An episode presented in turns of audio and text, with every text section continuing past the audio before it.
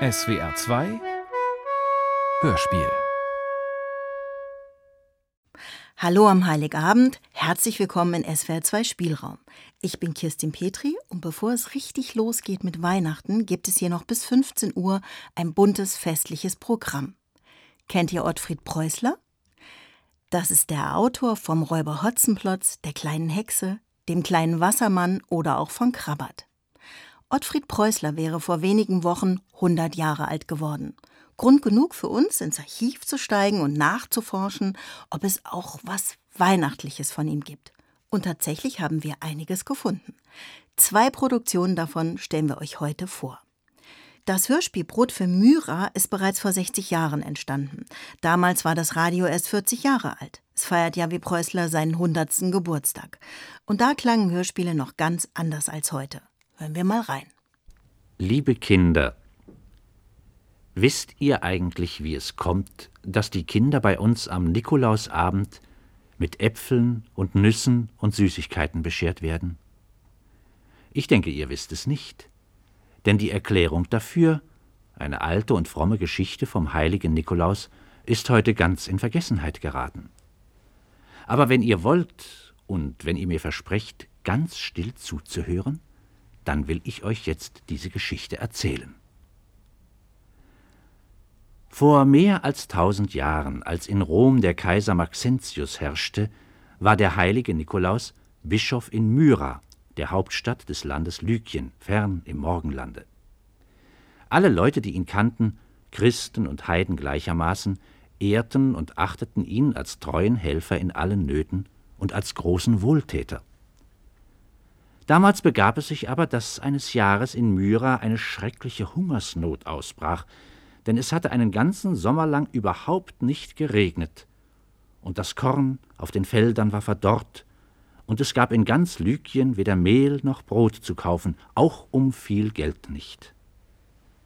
Da verzweifelten die armen Menschen und zogen jammernd und wehklagend durch die Straßen der Stadt vor das Haus des Bischofs. Wehe über uns Bürger von Myra. Wehe. Wehe. Und dreimal wehe. Wenn nicht ein Wunder geschieht, müssen wir alle verhungern. Sag uns, Bischof Nikolaus, was wir tun sollen. Was sollen wir tun? Was wir tun sollen, Männer und Frauen von Myra, ich will es euch sagen. Wir müssen beten. Ist das alles, was du uns raten kannst, Bischof Nikolaus? Wir haben schon viel zu viel gebetet. Man kann nie genug beten, Bruder. Aber es hilft nichts, du siehst es ja. Gott erhört unser Beten nicht. Ah, Gott ist taub. Und blind. Wenn er nicht blind wäre, müsste er dieses Elend sehen und sich unserer erbarmen.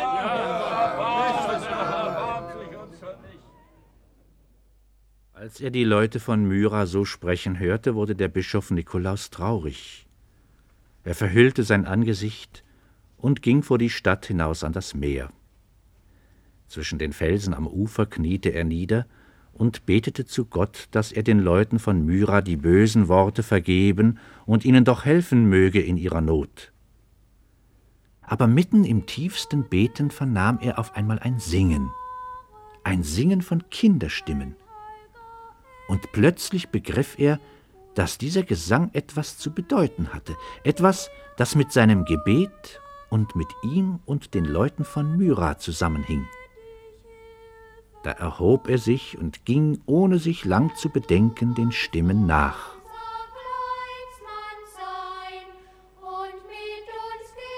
Nach wenigen Schritten öffnete sich zwischen den Klippen eine schmale Bucht, und Nikolaus stand am Rand eines Fischerdorfes. Unweit der letzten Hütte lag auf den Strand gezogen ein altes Boot ohne Masten und Ruder.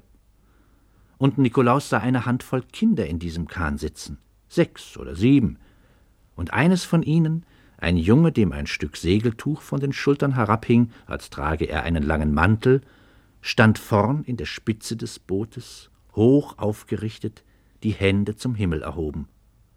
Und alle der Junge im Bug und die anderen ebenso, sangen mit lauter Stimme immer und immer wieder das gleiche Lied. Nikolaus sah den Kindern bei ihrem seltsamen Spiel eine Zeit lang zu. Schließlich ging er zu ihnen hinüber und fragte sie, Könnt ihr mir sagen, Kinder, was für ein Spiel das ist, das ihr da spielt? Ich sehe euch schon eine ganze Weile zu und finde es nicht heraus. Was wir da spielen? Wir spielen das Bischof von Mira-Spiel. Das äh, Bischof von Mira-Spiel? Ja, ich will es dir erklären. Ich bin der Bischof von Mira und heiße Nikolaus. Darum trage ich auch diesen Mantel aus Segeltuch. Eigentlich heiße ich ja Simon und bin ein Fischerjunge aus diesem Dorf hier. Aber solange wir Bischof von Mira spielen, bin ich der Bischof von Mira. Verstehst du das? Ja, das verstehe ich. Aber was tust du als Bischof von Myra in diesem Kahn? Damit fahren wir über das weite Meer, meine Freunde und ich. Du weißt ja, bei uns zu Hause in meiner Bischofsstadt, Mira und in ganz Lykien leiden die Menschen Hunger. Aber Gott hat uns nicht vergessen, das wissen wir. Und weil wir das wissen, fahren wir über das weite Meer, meine Freunde und ich. Ohne Masten und Ruder? Wir brauchen sie nicht. Wir fahren in Gottes Namen, wohin uns der Wind und die Wellen treiben. So kommen wir in ein Land, wo es Mehl und Getreide in Hülle und Fülle gibt. Und da kaufen wir ein für die armen Leute bei uns zu Hause. Wenn wir dann wieder zurück sind, verteilen wir alles, was wir haben, und niemand braucht mehr zu hungern in Lykien. Hm. Und du meinst, dass der Bischof von Myra, äh, der richtige Bischof, es ebenso halten sollte wie du? Wenn ich der Bischof von Myra wäre, würde ich lieber heute als morgen abfahren. Aber der Bischof von Myra besitzt kein Schiff. Woher sollte er eines nehmen? Oh, ein Schiff lässt sich ausleihen. Und der Bischof von Myra ist arm. Will er Mehl und Getreide kaufen für alle, so kostet das einen Haufen Geld. Und das hat er nicht. In jeder Stadt gibt es reiche Leute. Wenn man sie bittet, werden sie spenden. Mit Gottes Hilfe ist alles möglich. Das sollte der Bischof von Myra wissen, denke ich. Äh, ich glaube, er weiß es, mein Junge. Er weiß es ganz sicher. Aber ich habe euch aufgehalten mit meinen Fragen. Spielt weiter, Kinder. Spielt es zu Ende, das Bischof von Myra Spiel.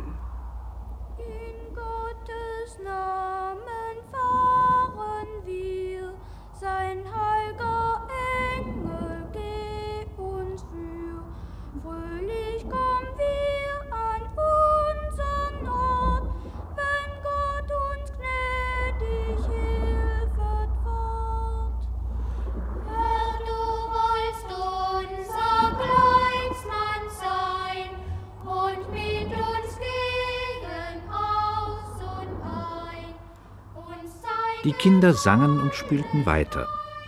Und Nikolaus, Bischof von Myra, der wirkliche Bischof, wusste nun, was er zu tun hatte.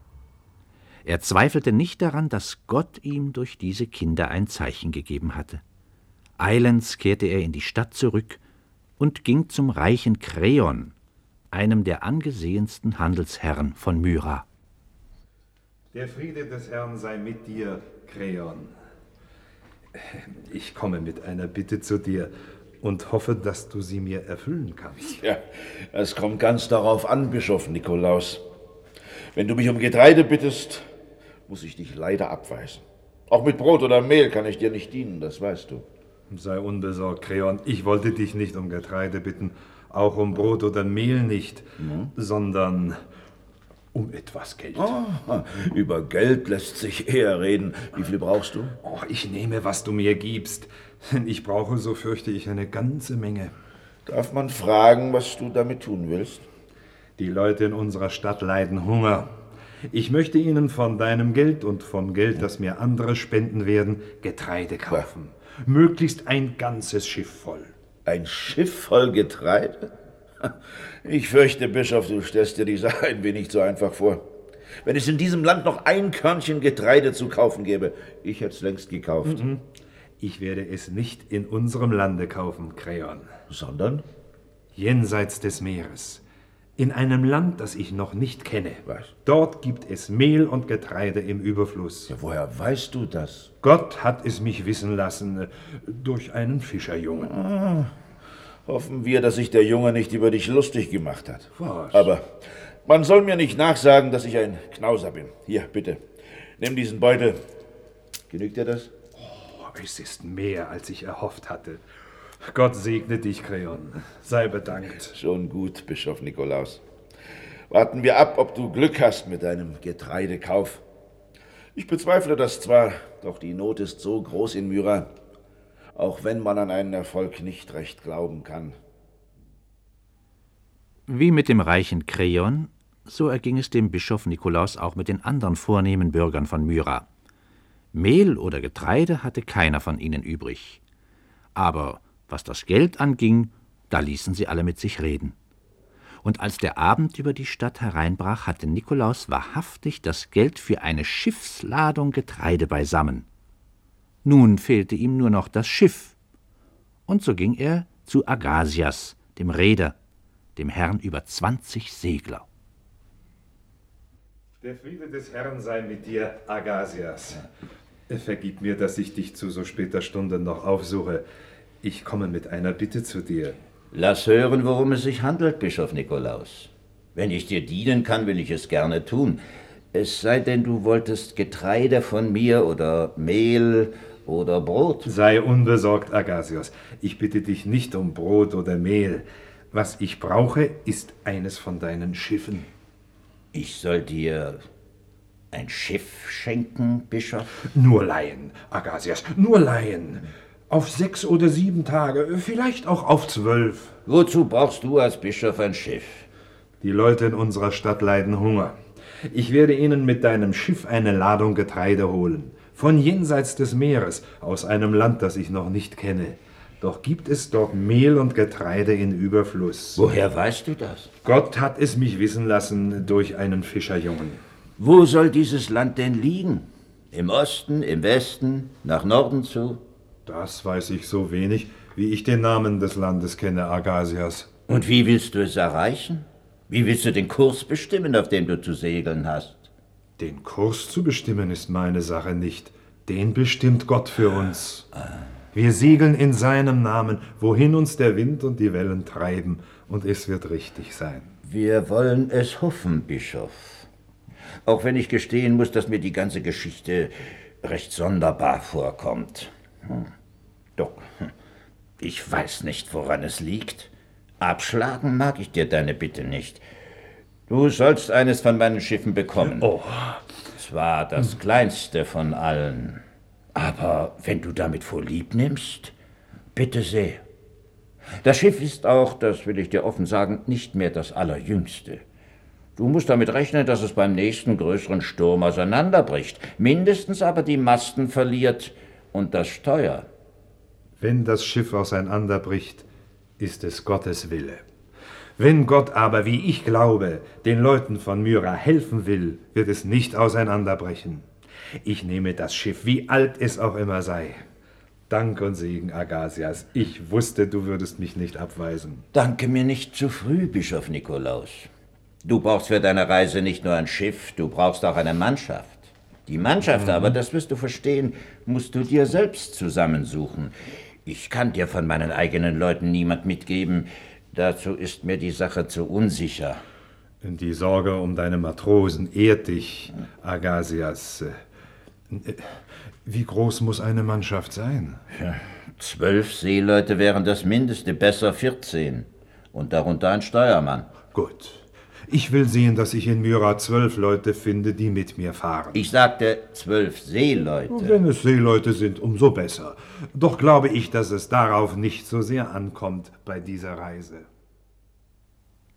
Am andern Morgen in aller Frühe ging Nikolaus, Bischof von Myra, durch die Straßen der Stadt und fragte jeden Mann und jeden Burschen, der ihm begegnete, ob er mit ihm hinausfahren wolle über das weite Meer, um Mehl und Getreide zu holen, aus jenem Lande, von dem er nicht einmal den Namen zu sagen wusste, geschweige denn, wo es lag.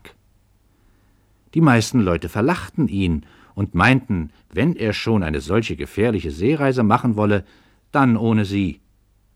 Doch gab es zuweilen auch andere, die ihn nicht verlachten. Wenn du mich brauchen kannst, Bischof Nikolaus, komme ich mit. Aber ich bin kein Seemann, sondern ein Korbflechter. Das tut nichts zur Sache, Bruder. Ich brauche keine Seeleute. Was ich brauche, sind Männer, die daran glauben, dass Gott uns helfen wird. Folglich steht die Entscheidung bei dir allein. Ich sagte dir schon, dass ich mitkomme. Aber ich kenne das Land nicht, wohin wir segeln werden, noch weiß ich den Weg dorthin. Auch bedenke, das Schiff, das mir Agasias geliehen hat, ist das älteste seiner ganzen Flotte. Er meint, dass es vielleicht schon beim nächsten größeren Sturm auseinanderbricht. Was soll ich dir darauf antworten, Bischof Nikolaus? Ich bin nur ein Korbflechter und verstehe mich nicht auf die großen Worte. Aber das eine weiß ich. Nichts, was geschieht, geschieht ohne Gottes Willen. Darum bin ich nicht bange und komme mit. Ich danke dir, Bruder, für dieses Wort. Du sollst mir als Reisegefährte willkommen sein. Nikolaus, Bischof von Myra, musste noch lange herumfragen, bis er seine Mannschaft endlich beisammen hatte. Außer dem Korbflechter gehörten ihr einige Tagelöhner aus dem Hafen an, ferner ein Schmied, ein Sandalenmacher, zwei ausgediente Soldaten, ein Koch und ein Zimmermann. Seeleute waren nicht darunter. Nikolaus ging mit den Zwölfen an Bord des Schiffes. Bevor sie den Anker lichteten, hieß er sie niederknien und mit ihm beten. Wir bitten dich, Vater im Himmel, in dieser Stunde unserer Abfahrt um deinen Segen. Wenn es dein Wille ist, Herr, dass den armen Leuten in Myra geholfen werde, dann hilf uns, die Fahrt zu bestehen. Der du dem Wind und den Wellen gebietest, gebiete ihnen, dass sie uns sicher an unser Ziel bringen mögen. Siehe, wir stehen alle in deiner Hand und vertrauen auf deine gnädige Hilfe. Amen. Amen. In Gottes Namen fahren wir, sein heilger Engel geh uns für. Fröhlich kommen wir an unseren Ort, wenn Gott uns gnädig hilfet fort.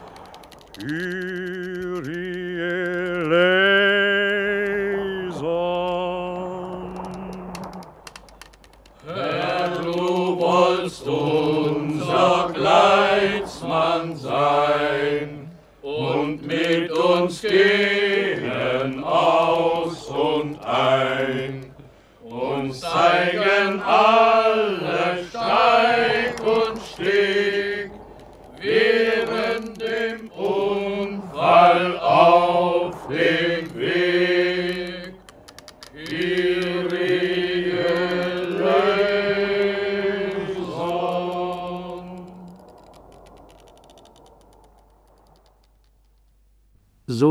Lichteten sie den Anker und setzten, so gut sie es vermochten, die Segel.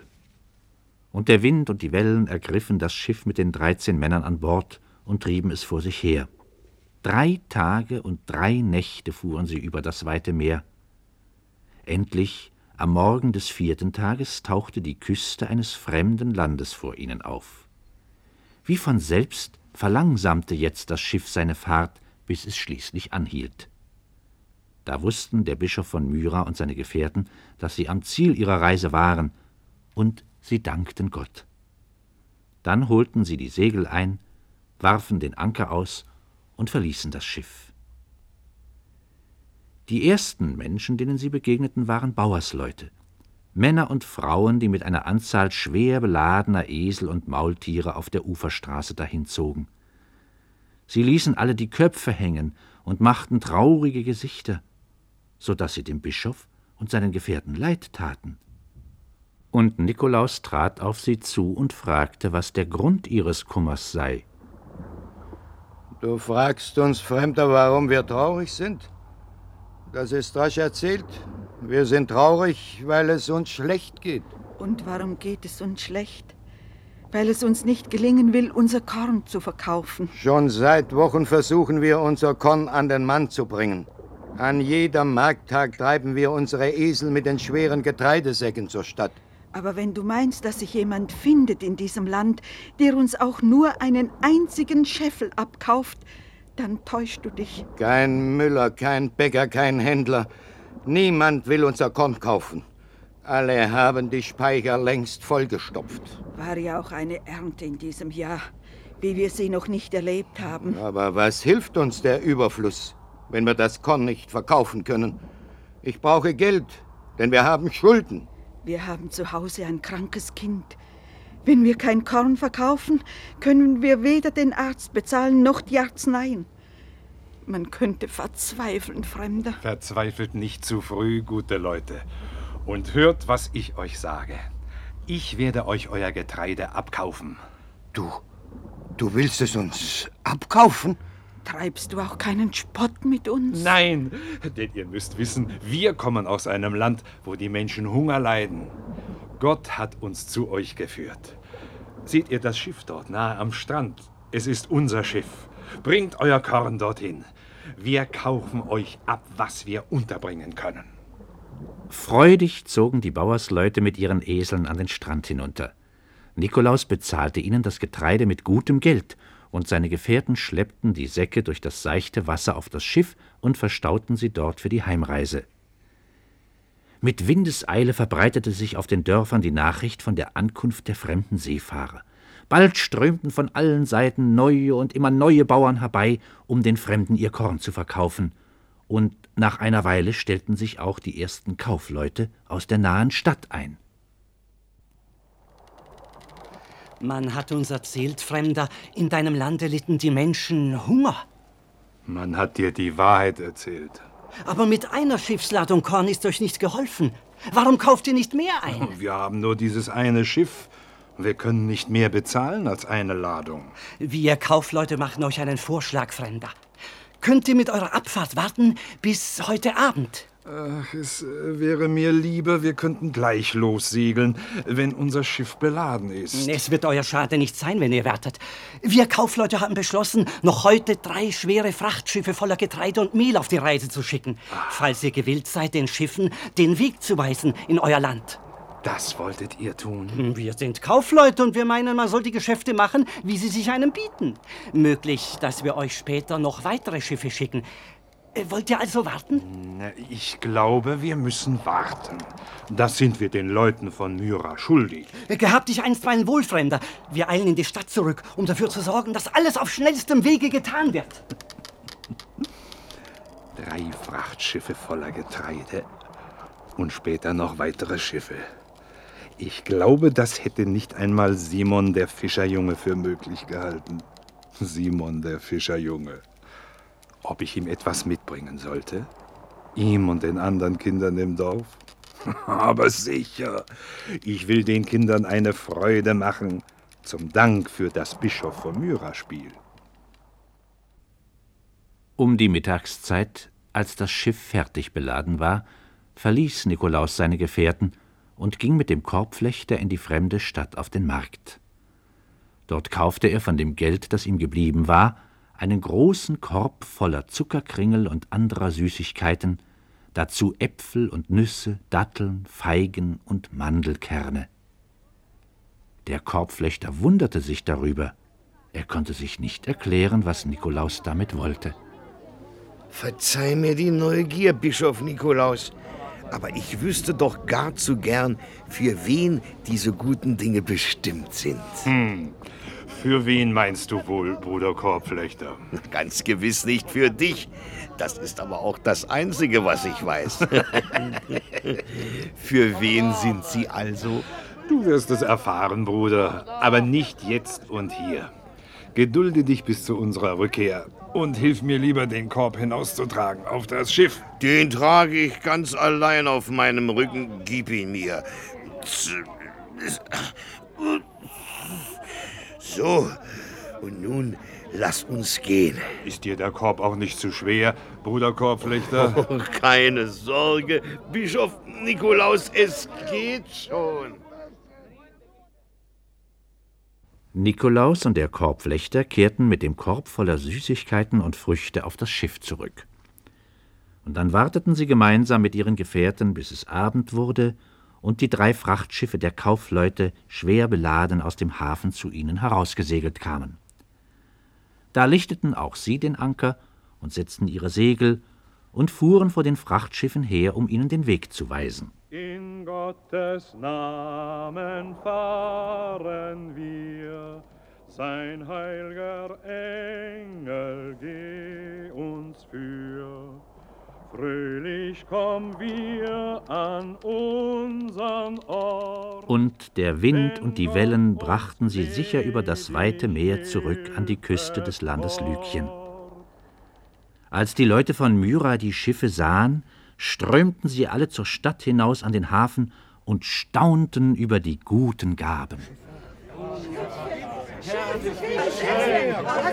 Dank sei dir, Nikolaus, Bischof von Myra, der du uns vor dem Hungertod errettet hast. Dank sei dir, dir und deinen Gefährten sei Dank. Wir werden euch nie vergessen, was ihr für uns getan habt. Wir, wir danken dir, Bischof, für deine Hilfe. Wir danken dir. Oh, wir danken dir. Bürger von Myra, ich habe euch etwas zu sagen. Lasst mich sprechen und hört mir zu. Still, er will sprechen. Hört ihr nicht, dass er sprechen will? Ruhe da! Ruhig da! Was ich zu sagen habe, ihr Leute von Myra, ist rasch gesagt. Nicht mir sollt ihr danken dafür, dass ihr nicht mehr zu hungern braucht, und auch meinen Gefährten nicht. Gott ist es, dem euer Dank gebührt. Ihn allein sollt ihr loben und preisen für alle Hilfe, die euch in dieser Stunde zuteil wird. Denn siehe, der Herr hat uns nicht verlassen. Er hat sich unser erbarmt in den Zeiten der Not und hat uns errettet. Darum danket dem Herrn und Lob singet ihm alle. Der Name des Herrn sei gepriesen. Amen. Nikolaus, Bischof von Myra, ließ alles Getreide, das an Bord seines Schiffes war, an die Armen der Stadt verteilen. Und die übrigen Bürger kauften bei den fremden Kaufleuten, was sie brauchten. Und zum ersten Mal seit vielen Wochen hatten alle Leute in Myra wieder genug zu essen und waren zufrieden. Als der Abend hereinbrach, verließen der Bischof und sein Gefährte, der Korbflechter, heimlich die Stadt. Und der Korbflechter trug auf dem Rücken den schweren Korb voller Süßigkeiten und Früchte, die Nikolaus in der Stadt an der Küste des fremden Landes gekauft hatte. Sie gingen hinaus in das kleine Fischerdorf zwischen den Felsen und warteten hinter dem alten Kahn, bis das Licht in den Hütten erloschen war. Dann gingen sie leise von Tür zu Tür, und überall da, wo sie Kinderschuhe auf einer Schwelle fanden, denn es war in Lykien Sitte, dass die Kinder ihre Holzschuhe über Nacht vor der Tür ließen, da legten sie ein paar Zuckerkringel hinein, dazu Äpfel, Nüsse, Datteln, Feigen und Mandelkerne. Dies war der Dank für den Fingerzeig, den die Kinder des Dorfes dem Bischof von Myra gegeben hatten in ihrem Bischof von Myra-Spiel. Und wenn ihr, liebe Kinder, noch immer am Nikolausabend mit Süßigkeiten und Früchten beschert werdet, dann geschieht dies zum Andenken an die alte und fromme Geschichte vom heiligen Nikolaus, die ich euch heute erzählt habe. Das war Brot für Myra, Hörspiel von Ottfried Preußler. Es sprachen Harald Bender als Bischof Nikolaus sowie Kurt Condé, Detlef Eckstein, Volker Eckstein, Fred Göbel, Eugen Morlock, Barbara Müller, Otto Preuß, Charlotte Rodigast, Walter Thurau, Hans Treichler und Wolfgang Wendt als Erzähler. Regie Harry Schweitzer. Produktion Süddeutscher Rundfunk, heute Südwestrundfunk 1963.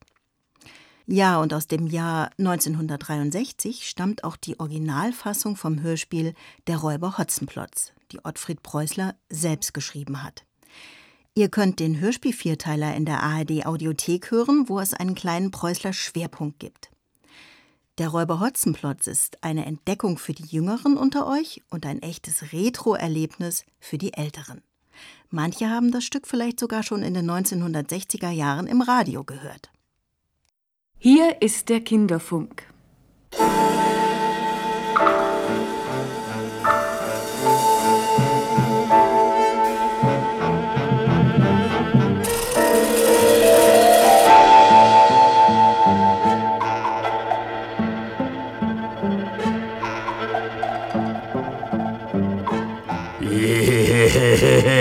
Gar nicht der Kinderfunk.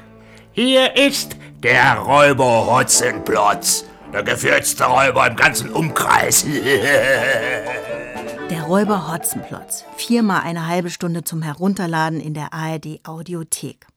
Dort könnt ihr dann auch noch weitere Preußler-Stücke hören.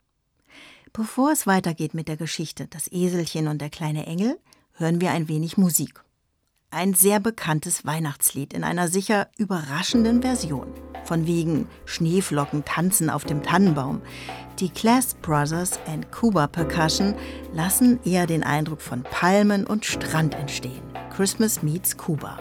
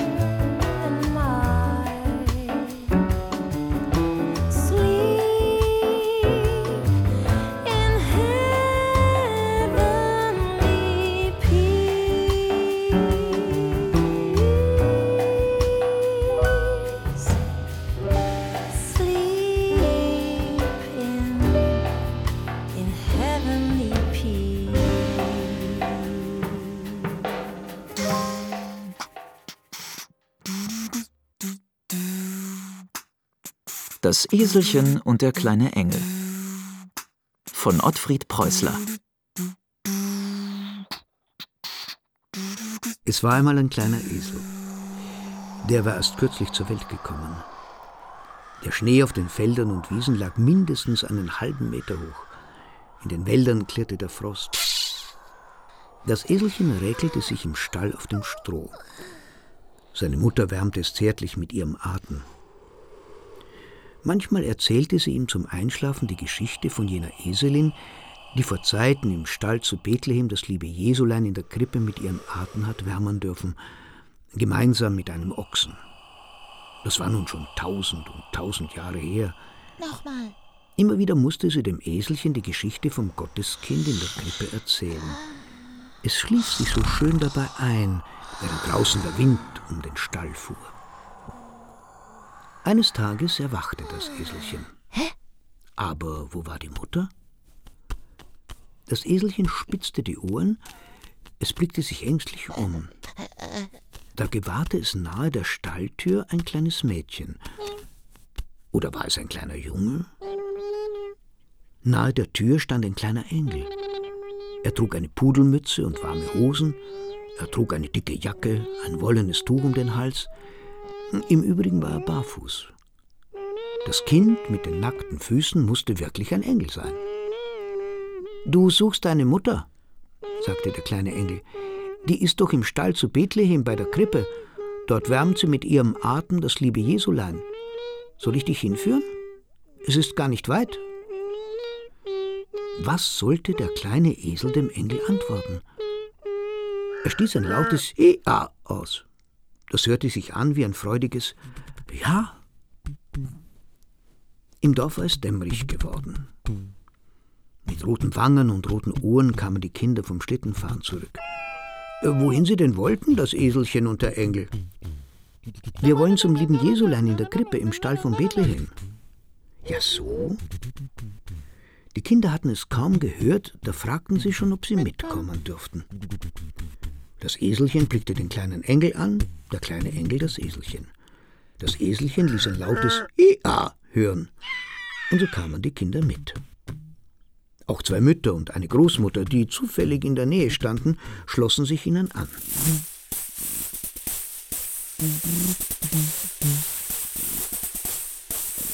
Neben der Dorfkirche war der Bäckerladen. Die Bäckersfrau schaute zum Fenster heraus.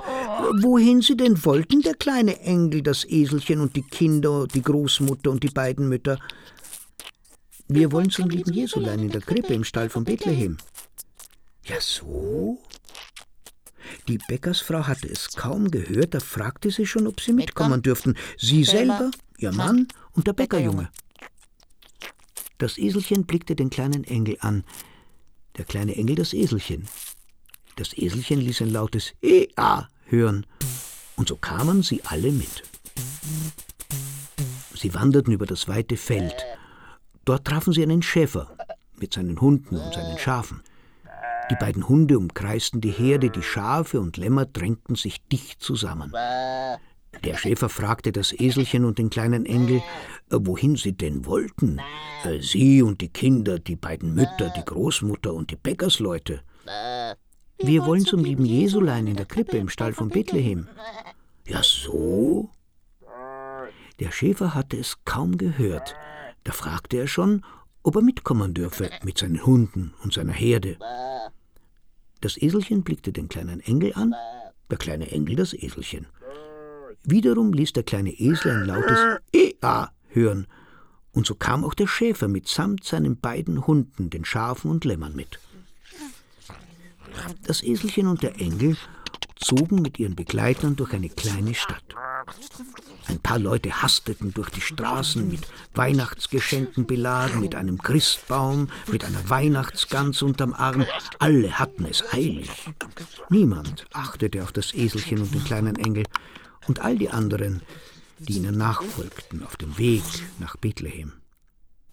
Nur die Würstelfrau in der Würstelbude und der Herr Wachtmeister Dimpfelmoser an der nächsten Ecke bemerkten das Eselchen und den kleinen Engel, die Kinder, die Großmutter und die beiden Mütter, die Bäckersleute, den Schäfer mit seinen Hunden und seiner Herde. Äh, wohin sie denn alle so spät noch wollten? Wir wollen zum lieben Jesulein in der Krippe im Stall von Bethlehem. Ja, so? Die Würstelfrau hatte es kaum gehört, da schloss sie auch schon die Würstelbude und fragte, ob sie denn mitkommen dürfte. Dies fragte auch der Herr Wachtmeister Dimpfelmoser, ob zwar ja von der Polizei und im Dienst war. Das Eselchen ließ ein lautes Hea hören, und so kamen auch sie mit, die Würstelfrau und der Herr Wachtmeister Dimpfelmoser. Nun durchquerten sie einen verschneiten Wald. Zwischen den Baumstämmen äugte ein Reh hervor. Bald war es ein ganzes Rudel. Der Fuchs schlich herzu. Zwei Eichhörnchen kamen herbeigehuscht. Drei Hasen musterten sie aus großen Augen. Wollt ihr mitkommen? fragte der kleine Engel. Wir sind auf dem Weg nach Bethlehem, zu der Krippe im Stall. Da kamen sie alle mit. Die Rehe, der Fuchs, die Eichhörnchen und die Hasen. Sogar der Herr Oberförster Waldmann, der mit seinem Dackel zufällig des Weges kam, folgte ihnen nach. Der Himmel hinter den Hügeln war hell geworden vom Licht des Weihnachtssterns. Und mit jedem Schritt wurde das Himmelszelt heller und immer heller. Was für ein Glanz, dem sie da entgegenwanderten. Über dem Stall von Bethlehem sangen die Engel des Herrn, die Großen, die Kleinen und die Allerkleinsten. Ehre sei Gott in der Höhe und Frieden auf Erden allen, die guten Willens sind. Das hörte sich an wie Orgelklang und Posaunenschall, wie Flöten, Geigen und silberne Glöckchen. Den Menschen wurden die Herzen weit, auch den Tieren. Die Hunde des Schäfers, der Fuchs und der Dackel fingen vor lauter Rührung zu heulen an. Nun standen sie vor der Krippe. Die Kinder, die beiden Mütter, die Großmutter und die Bäckersleute, der Schäfer mit seiner Herde und seinen Hunden, die Würstelfrau und der Herr Wachtmeister Dimpfelmoser, die Tiere des Waldes, der Dackel mit dem Herrn Oberförster. Sie hörten die Engel singen und jubilieren. Sie sahen das liebe Jesulein in der Krippe. Und alle, alle beugten in Ehrfurcht das Knie und ließen sich von ihm segnen. dicht bei der Mutter Gottes. Neben dem heiligen Josef standen ein fremder Ochs und die Mutter des kleinen Esels. Die wärmten gemeinsam das liebe Jesulein in der Krippe mit ihrem Atem. Genauso, wie es die Eselsmutter dem Eselchen vor dem Einschlafen immer erzählt hatte. Da staunte das Eselchen. War sie nicht tausend und tausend Jahre alt, die Geschichte vom Gotteskind in der Krippe zur Welt gekommen im Stall von Bethlehem? Das Wunder von Bethlehem wiederholt sich an jedem Weihnachtsabend, sagte der kleine Engel. Du siehst ja, zum Stall von Bethlehem ist es gar nicht weit. Dann führte der kleine Engel das Eselchen seiner Mutter zu, die das Christkind mit ihrem Atem wärmte, gemeinsam mit jenem Ochsen. Das Eselchen kuschelte sich ihr zu Füßen in Stroh. Und wenn es nicht eingeschlafen wäre vor Glück, dann wäre es sicher überaus stolz gewesen auf sie.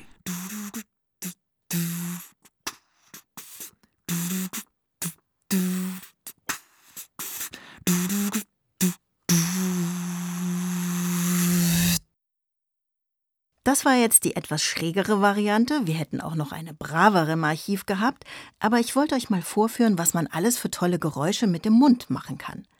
Der Erzähler war Ernst Konarek, für die Sounds sorgte Sebastian Fuchs. Jetzt habe ich noch ein A cappella-Lied für euch. Das bedeutet, alles wird gesungen und es gibt keine weiteren Instrumente. Hallelujah von Leonard Cohen. Das klingt wie ein Weihnachtslied, ist aber ein Loblied auf Gott und auf die Musik. Und wir hören eine neue Version davon, nämlich die von der Gruppe Pentatonics. Der Song von Leonard Cohen ist eins der schönsten Hallelujahs, die es gibt, finde ich. Und deshalb ist es auch eines der meistgecoverten Lieder überhaupt. Es soll mindestens 120 Versionen davon geben. I've heard there was a secret chord that David played and it pleased the Lord. But you don't really care for music, do you? Well, it goes like this the fourth, the fifth, the minor fall, the major lift, the baffled king composing hallelujah.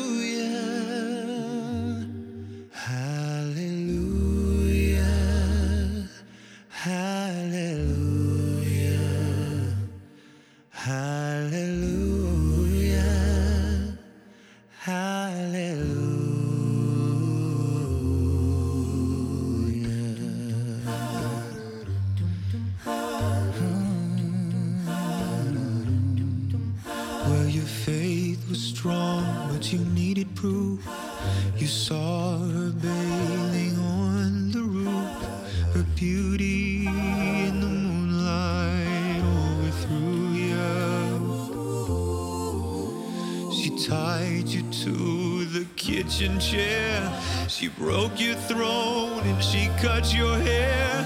in from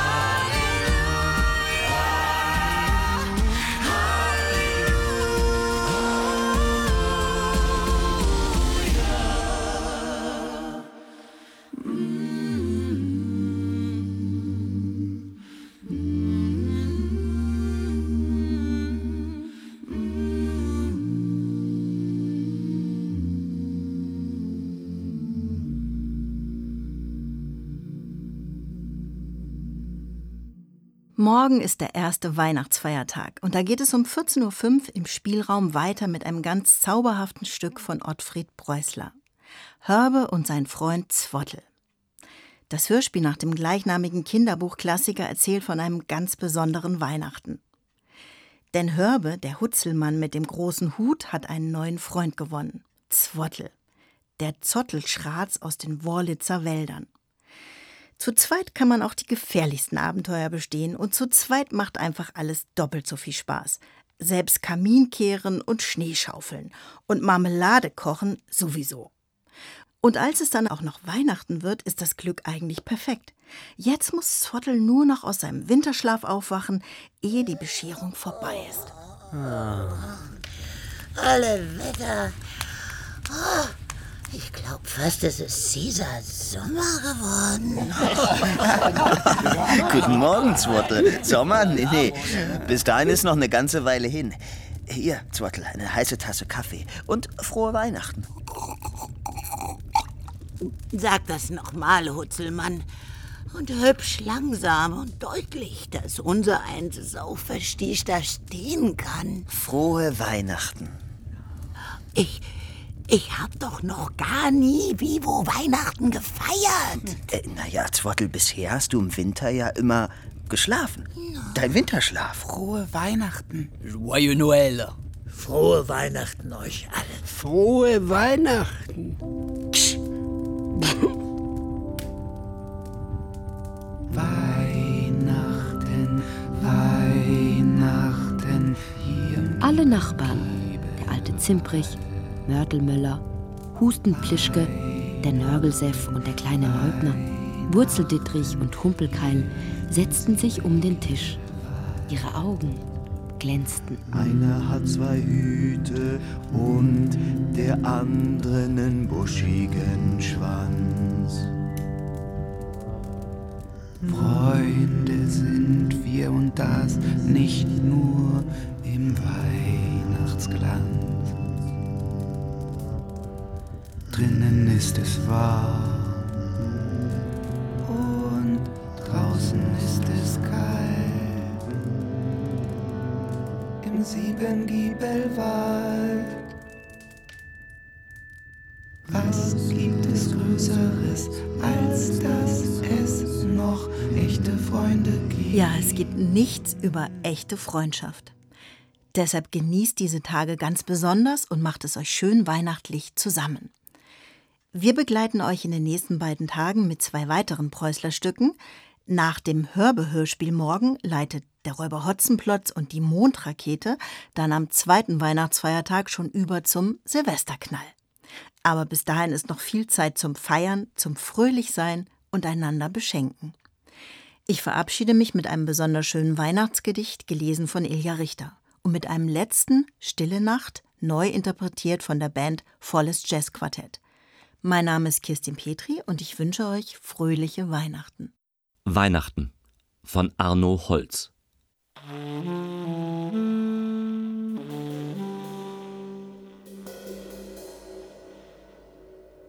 Und wieder nun lässt aus dem Dunkeln die Weihnacht ihre Sterne funkeln.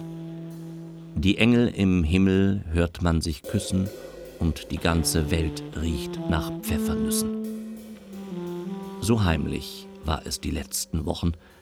Die Häuser nach Mehl und Honig rochen, Dächer lagen dick verschneit. Und fern, noch fern schien die schöne Zeit. Man dachte an sie kaum dann und wann.